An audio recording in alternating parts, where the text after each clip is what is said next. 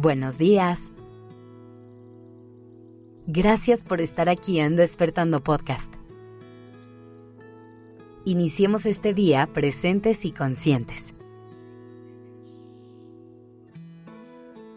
Como ya sabes, la forma en que nos sentimos tiene mucho que ver con la biología de nuestro cuerpo. Específicamente con las hormonas que genera dependiendo de la situación que estamos viviendo.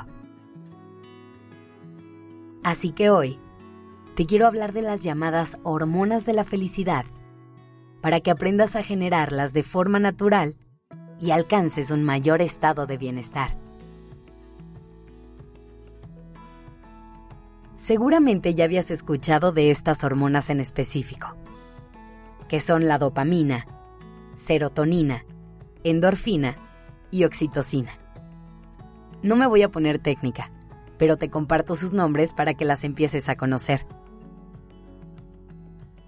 Cada una de estas hormonas juega un papel específico, pero en general, todas nos llevan a un estado de calma y alegría. Hagamos un recorrido por cada una para que conozcas para qué sirven y cómo puedes generarlas. Vamos a empezar con la dopamina, que es como una medidora del placer. Esta hormona es la que se encarga de que sientas deseo y motivación. Por eso cuando está ausente, puedes sentir apatía y no tener ganas de hacer nada. También tiene un gran impacto en nuestra memoria, en la atención y en los procesos de aprendizaje. Además de que te ayuda a regular el sueño y el descanso. Si te das cuenta, la dopamina es esencial para nuestro bienestar Así que ahí te van algunas cosas que puedes hacer para producirla naturalmente. Empieza con cosas tan simples como escuchar la música que te gusta. ¿Ubicas esa sensación cuando estás en un lugar y de pronto ponen tu canción favorita? Ahí se está haciendo presente la dopamina. También puedes probar haciendo ejercicio, practicando yoga o meditando. Tener una buena noche de sueño siempre va a ayudar. Para la dopamina no hay nada mejor que sentir que lograste algo. Así que ponte metas chiquitas y celebra cada vez que las logres. Mantén los ojos y el corazón abiertos a los pequeños placeres de la vida. Y por último, intenta disminuir tus niveles de estrés y poner en práctica la gratitud. Ahora hablemos de la serotonina, la cual tiene un fuerte impacto en tu autoestima y autovalía. Esta hormona es vital en el camino al amor propio, además de que regula nuestros estados de ánimo y nos ayuda a lidiar mejor con el estrés. Una de las mejores maneras para producir serotonina es pasando tiempo al aire libre, en contacto con la naturaleza y con cierta exposición al sol mover y activar el cuerpo también puede ayudar. Así que aprovecha y salte a caminar a un parque para juntar todos estos elementos. Dormir bien y cuidar tus horas de sueño también es muy importante. Por eso te recomiendo escuchar Durmiendo Podcast y que lo sigas en redes sociales para los mejores tips de descanso.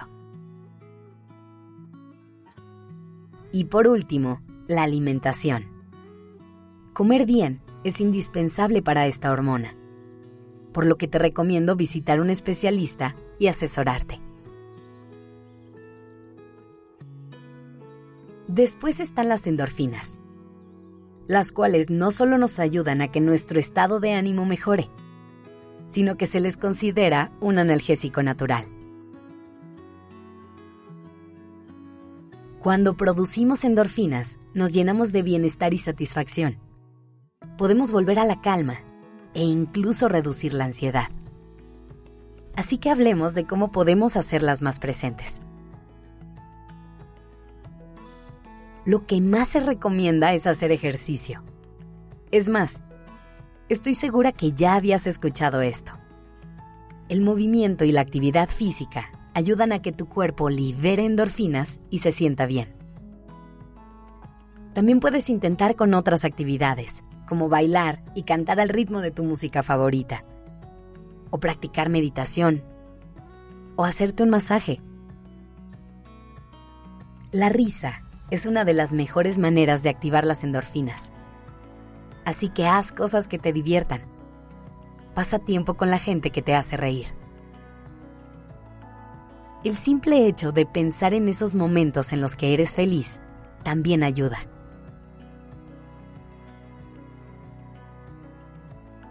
Y por último tenemos la oxitocina, la cual se activa principalmente cuando sientes reconocimiento y aceptación de la gente que te rodea, cuando te sientes amada o amado. También se le conoce como la hormona del abrazo porque nos trae una deliciosa sensación de paz, confianza y seguridad. Tan solo piensa en esos momentos en los que te sientes mal y alguien te da un abrazo.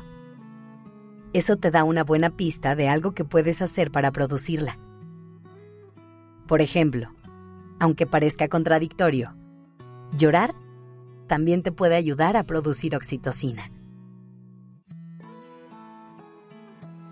Otra cosa que te puede ayudar es tener conversaciones con las personas que quieres. Sentir ese apoyo y esa compañía te ayudarán muchísimo. Es muy importante que estés en contacto con tus emociones y te permitas sentirlas. Recuerda siempre contactar con profesionales de la salud cuando lo sientas necesario. Estos son solamente algunos tips que te pueden ayudar en el camino. Que tengas un lindo día.